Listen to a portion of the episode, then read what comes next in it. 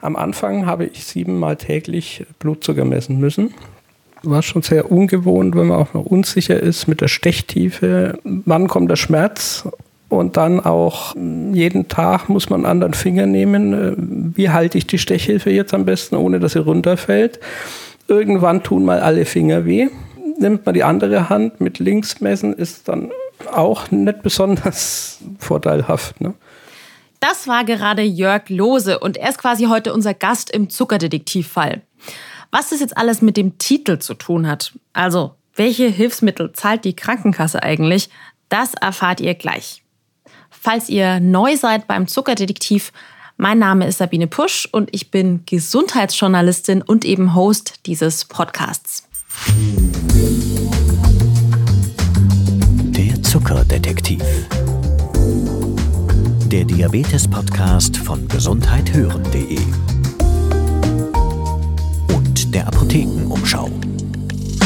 Wir kommen nochmal zurück zu Jörg. Was er euch da gerade beschrieben hat, das war kurz nach seiner Diagnose Typ 2 Diabetes. Und einfach um seinen Blutzucker auch heute noch im Blick zu haben, kauft sich Jörg Lose weiterhin Lanzetten und Blutzuckermessstreifen. Und das geht mit der Zeit natürlich ganz schön ins Geld. Also aktuell rauche ich circa eine Packung Teststreifen pro Monat, was so um die 25 Euro ausmacht, plus zwei Packungen ähm, Lanzetten, die schlagen dann auch so mit 50 Euro circa zur Buche. Also 75 Euro pro Monat. Und mit diesen 75 Euro, da würde Jörg vermutlich auch lieber irgendwie was anderes machen. Jörg macht es natürlich freiwillig, also um seine Therapie zu begleiten, aber sollte ihm das nicht eigentlich die Krankenkasse zahlen weil ich meine, dafür gibt's die ja, oder? Genau das Thema möchte ich mir heute mit euch in dieser Folge mal genauer anschauen. Welche Hilfsmittel übernimmt die Krankenkasse eigentlich, wenn ich Typ 2 Diabetes habe? Und welche eben nicht? Und warum nicht? Es gibt also Fragen über Fragen. Und wir waren für euch wieder auf Spurensuche unterwegs und haben einige dieser Fragen beantworten können. Und wenn ich jetzt wir sage, damit meine ich dann mich und das ganze Redaktionsteam, das die Apothekenumschau und den Diabetesratgeber aus der Apotheke macht. Und in dieser Folge meine ich damit ganz besonders auch meine Kollegin Anja Kopf. Die ist jetzt auch tatsächlich mit mir hier im Studio. Damit sage ich dann auch gleich mal Hallo an alle Hörerinnen und Hörer. Und äh, ich habe als Podcast-Redakteurin in der Folge Sabine so ein bisschen unter die Arme gegriffen, bei der Recherche geholfen und ein paar Fragen rausgesucht, die sich die eine oder der andere vielleicht auch schon gestellt hat, wenn es um das Thema geht, was zahlt denn jetzt eigentlich die Krankenkasse an Hilfsmitteln für mich? Und in der Folge zu hören, da sind neben Jörg Lose vom Eingangszitat auch der Rechtsanwalt Oliver Ebert. Den haben wir übrigens auch schon in Folge 4 befragt. Treue Zuckerdetektiv-Hörerinnen und Hörer kennen ihn vielleicht schon, denn er ist einfach der Spezialist, wenn es um Rechtsfragen zu Diabetes geht. Genau. Und wir kommen jetzt direkt zu zehn Fragen und ihren Lösungen. Ich werde jetzt in dieser Folge ja oft von der Krankenkasse sprechen. Und damit meine ich dann die gesetzliche Krankenkasse und eben alle Regelungen, die auch mit der gesetzlichen Krankenkasse zu tun haben. Und eben nicht die private Krankenversicherung. Da ist die Sachlage nämlich nochmal anders und man muss einfach sagen, das würde den Rahmen dieser Folge jetzt einfach komplett sprengen. Okay, dann lass uns doch jetzt gleich mal starten mit der grundlegenden Frage. Was zahlt denn die Krankenkasse alles? Und die Frage, die gebe ich direkt mal weiter an unseren Rechtsprofi Oliver Ebert.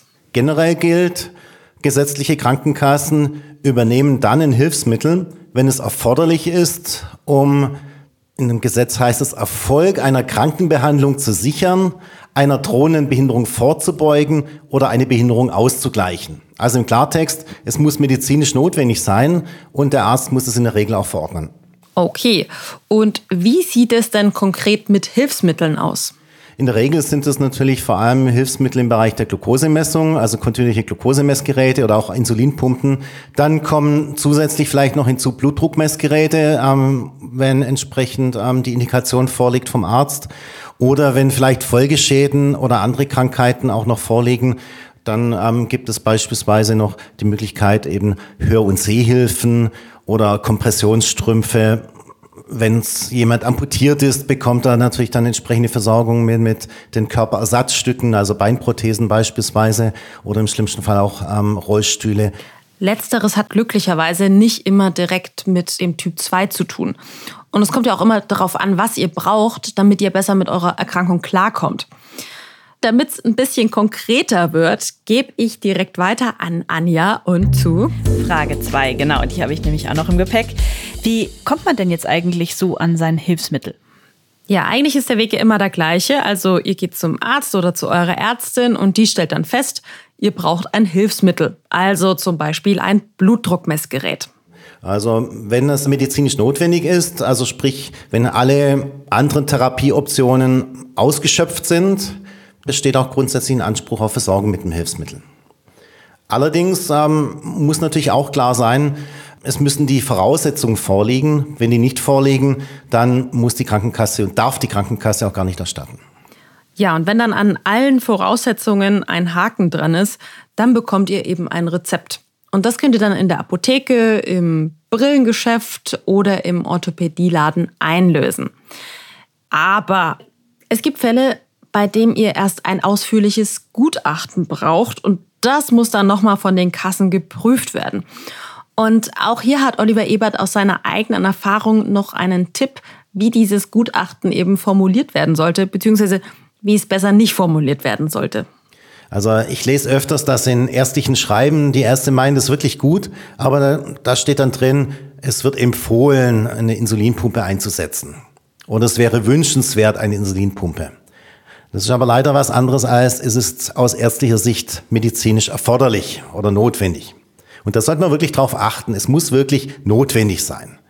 Man hat also nicht den Anspruch, immer das Beste zu bekommen, was am Markt ist, sondern man bekommt wirklich nur, ich sag's mal salopp, das Hilfsmittel, was eigentlich gerade noch ausreicht, um hier den medizinischen Zweck zu erfüllen.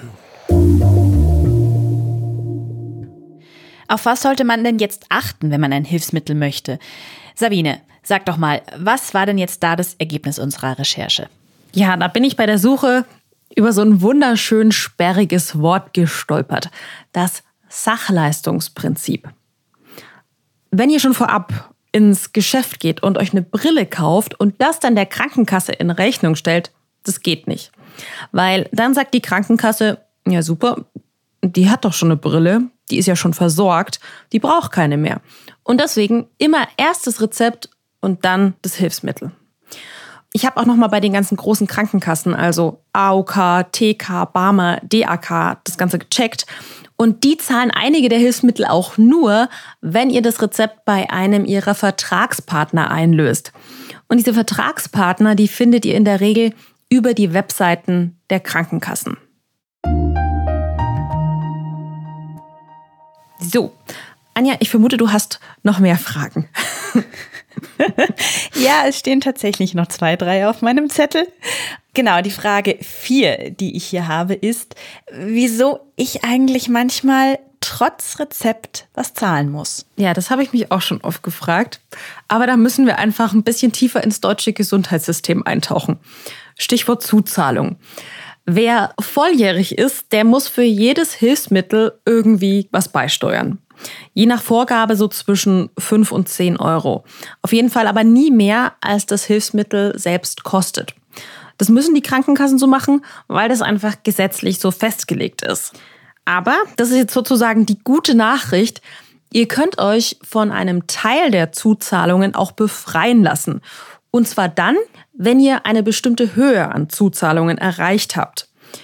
Und zwar berechnet sich diese Höhe an euren Bruttoeinnahmen. Also alles, was ihr verdient, ohne dass die Steuern und Sozialversicherung abgezogen wurden. Und für Menschen mit chronischen Erkrankungen, da zählt auch Diabetes dazu, liegt die bei 1% der Bruttoeinnahmen. Also alles, was über diesem einen Prozent liegt, da müsst ihr dann nichts mehr dazu zahlen. Damit ihr das nachweisen könnt, dann müsst ihr natürlich eure ganzen Rechnungsbelege sammeln und dann einreichen. Ist also dann doch ein bisschen ein bürokratischer Aufwand, kann sich aber finanziell lohnen. Und deswegen würde ich sagen, lest es gerne nochmal nach. Da gibt es einen Link vom Bundesgesundheitsministerium, den packen wir euch in die Info zu dieser Folge.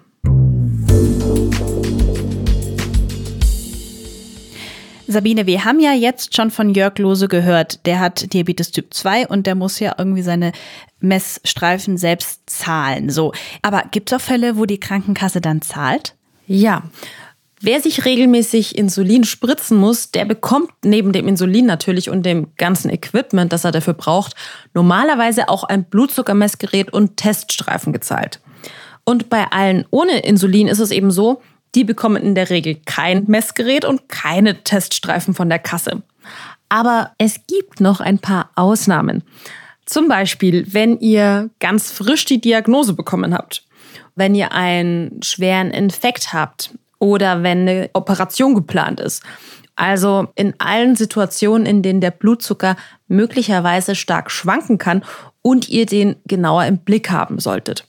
Und in diesen Fällen bekommt ihr in der Regel dann einmalig 50 Stück auf Rezept.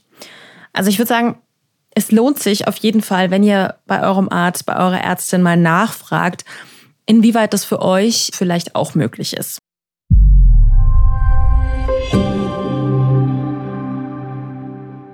Hi, ich bin Peter Glück und ich manage hier bei gesundheithören.de viel im Hintergrund, damit unser Team aus Gesundheitsjournalistinnen coole Podcasts machen kann. Und einige von euch haben uns zuletzt schon öfter mal geschrieben, dass sie das ganz gut finden, was wir hier so alles anbieten zu den unterschiedlichen Themen rund um Gesundheit. Das freut uns natürlich mega. Und für den Fall, dass sich jemand von euch fragen sollte, was er oder sie denn tun könnte, um uns zu unterstützen. Ich habe da eine gute Nachricht. Es gibt was. Und zwar geht das auch noch ganz einfach. Ihr würdet uns megamäßig helfen, wenn ihr weitererzählen würdet, dass es uns gibt. Alle Podcasts von gesundheithören.de durchlaufen einen strengen Faktencheck und sind von unserer wissenschaftlichen Redaktion medizinisch geprüft, pharmazeutisch geprüft. Mit anderen Worten, wir achten hier sehr penibel darauf, dass wir keinen Blödsinn erzählen. Geht ja schließlich um unsere Gesundheit.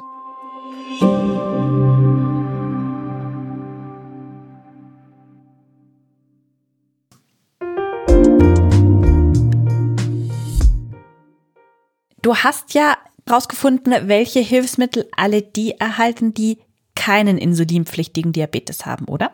Ja, habe ich. Und da würde ich euch gerne nochmal auf das hinweisen, was Oliver Ebert am Anfang gesagt hat. Also, dass die Kassen alle Hilfsmittel übernehmen, die man braucht. Um, in dem Gesetz heißt es, Erfolg einer Krankenbehandlung zu sichern, einer drohenden Behinderung vorzubeugen oder eine Behinderung auszugleichen. Hm. Was da jetzt aber alles dazu zählt, das ist dann tatsächlich Ermessenssache oder besser gesagt Begründungssache. Und das hängt auch tatsächlich ganz von eurem individuellen Fall ab. Weil, wenn man Diabetes hat und kein Insulin braucht, dann braucht man in der Regel kein Hilfsmittel.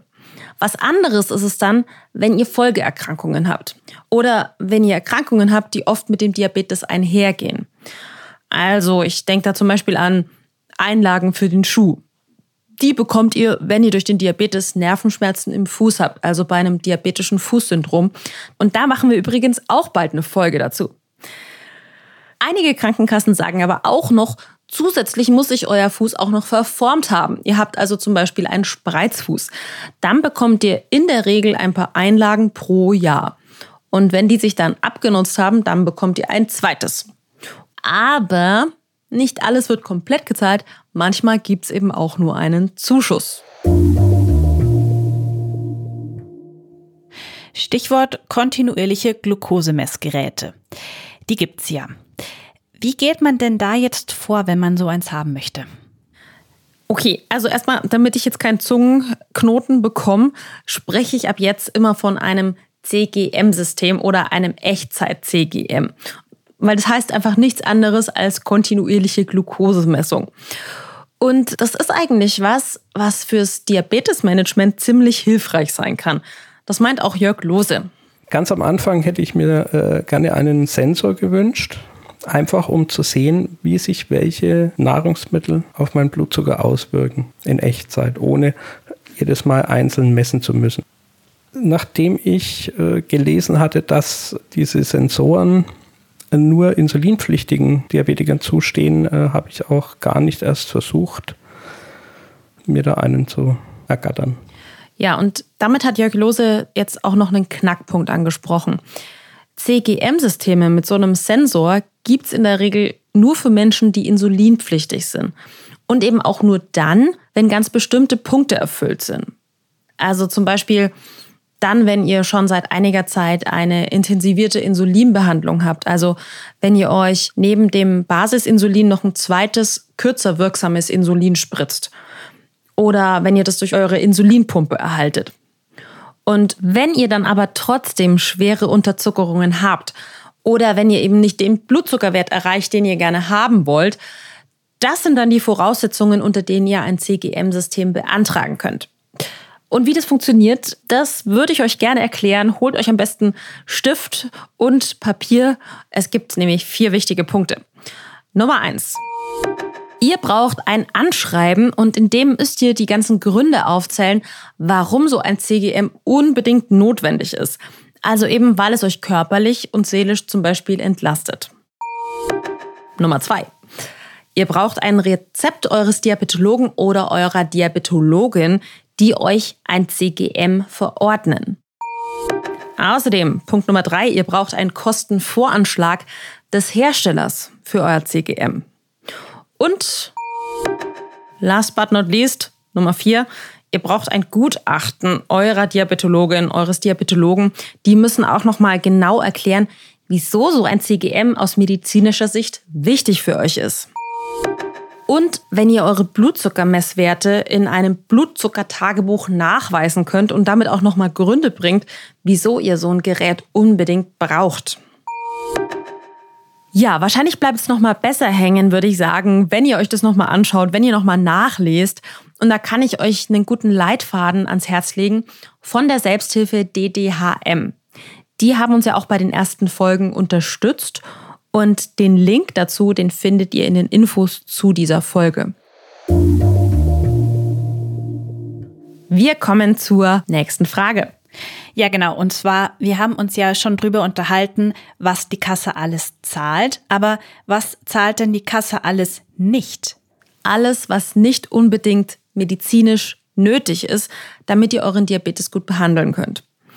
Weil das eben zum Beispiel auf eine andere Art und Weise möglich ist oder weil es noch nicht ausreichend wissenschaftliche Nachweise für den Nutzen gibt. Konkret sind es jetzt zum Beispiel viele Apps oder Programme für euren Computer, mit denen ihr eure Blutzuckerwerte abspeichern könnt. Oder Kühltaschen auch, damit ihr im Sommer das Insulin kühlen und transportieren könnt. Wenn ihr der Kasse für diese beiden Beispiele jetzt aber super gute Begründungen bringt, vielleicht auch zusätzlich noch mit einer ärztlichen Empfehlung, dann könnt ihr schon versuchen, ob ihr das durchbringt. Ähnlich auch Nahrungsergänzungsmittel, zum Beispiel Zimtkapseln, weil dass die helfen, ist wissenschaftlich nicht nachgewiesen. Und deswegen sagen die Krankenkassen, nö, die Kosten, die müsst ihr selber tragen. Sabine, wie ist es denn jetzt eigentlich? Was können dann alle die, die uns hören, tun, wenn ein Hilfsmittel nicht gezahlt wird? Gibt es denn da Tipps?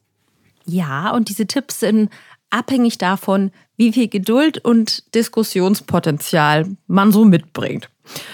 Ihr habt ja eigentlich immer die Möglichkeit, mit der Krankenkasse, äh, ich sag's mal vorsichtig, in Diskussion zu gehen und euch ein Hilfsmittel zu erkämpfen. Und hierzu nochmal Oliver Ebert.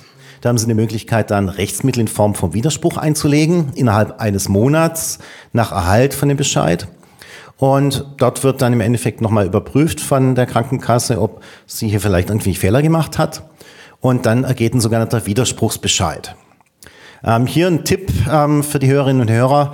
Ähm, häufig versuchen die Krankenkassen dann, da wird dann angerufen oder schriftlich wird dann versucht, die Betroffenen zur Rücknahme vom Widerspruch zu bewegen, nach Motto, das bringt eh nichts oder das ist nur langwierig und vor Gericht, dann werden wir uns dann wiedersehen. Sie haben dann viel Kosten und Mühen und im Schluss werden sie ohnehin nichts ähm, damit gewinnen.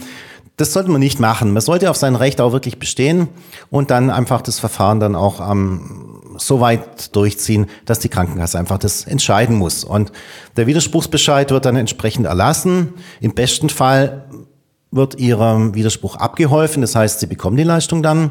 Oder die Krankenkasse sagt, nein, wir bleiben bei der Entscheidung. Und dann haben sie einen Monat Zeit, vor dem entsprechenden Sozialgericht, dem örtlich Zuständigen, für sie dann auch Klage einzureichen. Und manchmal hilft ja auch schon das Gespräch. Also ruft einfach mal bei euren Kassen an oder geht vielleicht sogar auf der Geschäftsstelle vorbei Weil es ist ja so, wenn man in echt miteinander spricht, dann lassen sich manche Probleme unkomplizierter oft lösen.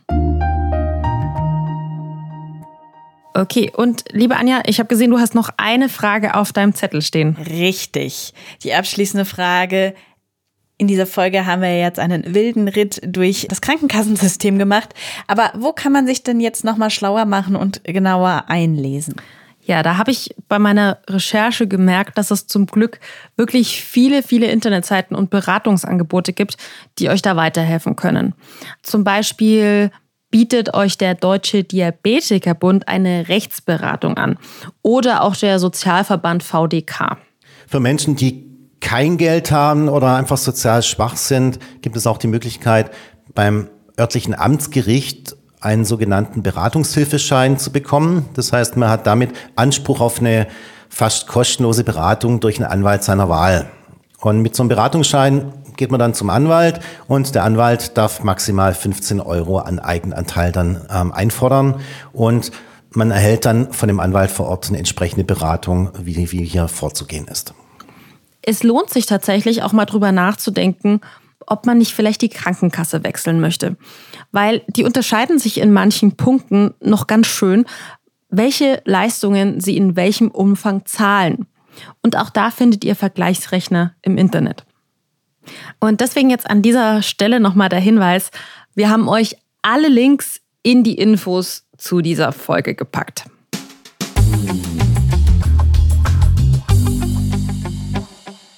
Und da die Forschung nicht schläft und es in Zukunft hoffentlich immer bessere Möglichkeiten gibt, damit ihr euren Diabetes in den Griff bekommt, da geht auch hoffentlich Jörg Loses Wunsch in Erfüllung.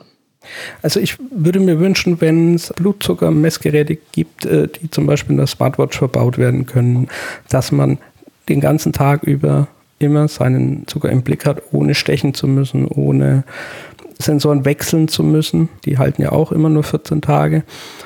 Das wäre schon ein richtig guter Boost für die Therapie.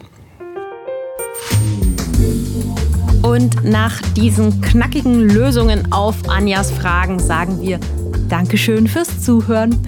Mein Name ist Anja Kopf und ich bin Redakteurin bei der Apothekenumschau und dem Diabetesratgeber. Und mein Name ist Sabine Pusch und ich bin Gesundheitsjournalistin und Host vom Zuckerdetektiv. Genau, und wir würden uns freuen, wenn ihr uns bei Spotify, bei Apple Podcasts, wo auch immer ihr Podcasts eben hört, ein Abo dalasst. Und ich darf auch schon mal auf die nächste Folge teasern.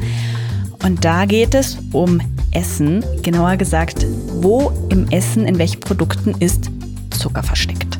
Also hört auch beim nächsten Mal wieder rein und wir sagen Tschüss und bis bald. Der Zuckerdetektiv. Der Diabetes-Podcast von gesundheithören.de und der Apothekenumschau.